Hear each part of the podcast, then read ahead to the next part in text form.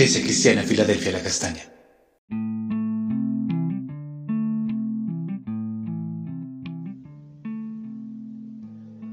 Amada Iglesia, muy buenos días.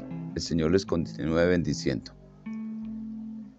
Eh, seguimos hoy con nuestro altar familiar en el libro de Proverbios.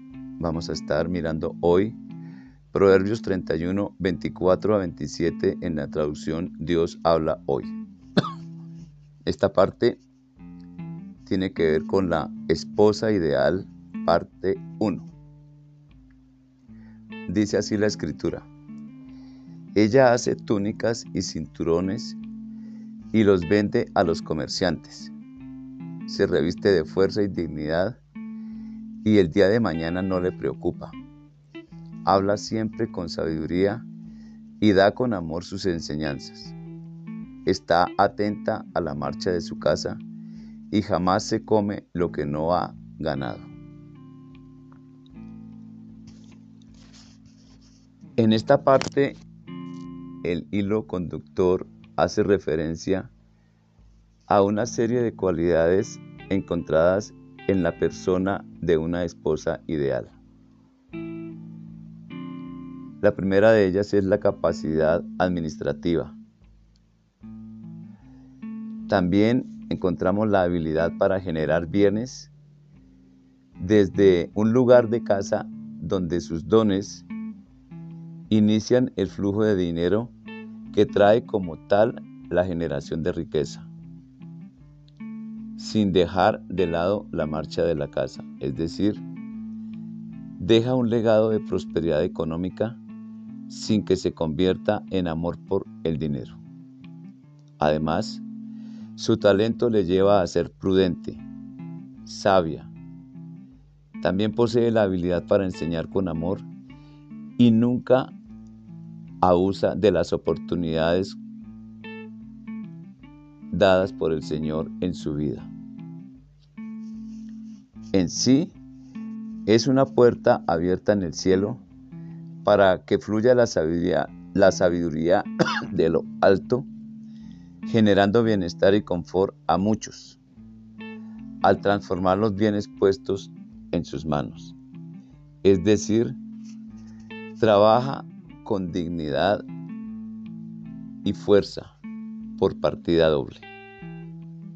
Y esto la posiciona en lugares de privilegio en la sociedad. Amada Iglesia, esta es una puerta abierta en el cielo donde la comunidad puede aprender a cultivar la sabiduría de lo alto para beneficio de la familia con valores del reino de Dios. Vamos a orar en esta mañana. Amado Dios, muy buenos días. Te damos gracias, Señor, por un día más a favor nuestro, por un día más que tú estás a favor nuestro, Señor. Gracias, Señor, por tan grande bendición con que nos has bendecido, Señor. Gracias, Señor, porque a nuestro lado colocas personas ideales, Señor, como parte de tu plan de bendición en nuestras vidas, Señor.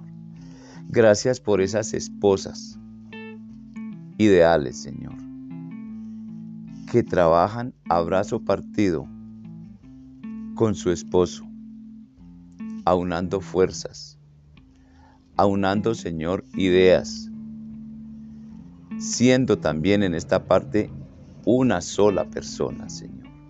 Gracias, Señor, por los lugares, por los hogares donde esto se ha permitido, Señor.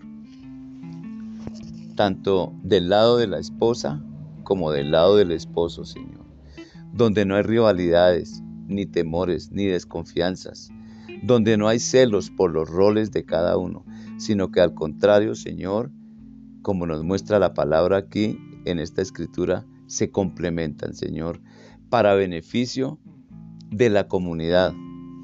Porque no únicamente, Señor, se mira el beneficio directo e instantáneo de los hijos y su descendencia, sino que muchas personas pueden implementar este modelo de vida, Señor. Gracias, Señor, por el modelo de vida que tú tienes para la familia, Señor, para el embrión de la sociedad, para la familia, Señor. Y gracias, Señor, porque tú estás cuidando, transformando, guardando a la familia, Señor. Es tu preocupación. Es, Señor, si lo pudiéramos llamar, tus noches de desvelo, Señor. Proporcionar estrategias, ideas, hacer sentir tu compañía, Señor. Señor, gracias porque todo esto tú lo tienes bajo control, porque tú eres el soberano de las familias, porque tú eres el amado de las familias. Señor, te damos gracias en el nombre de Cristo Jesús. Amén y amén. Amada iglesia, feliz resto de día.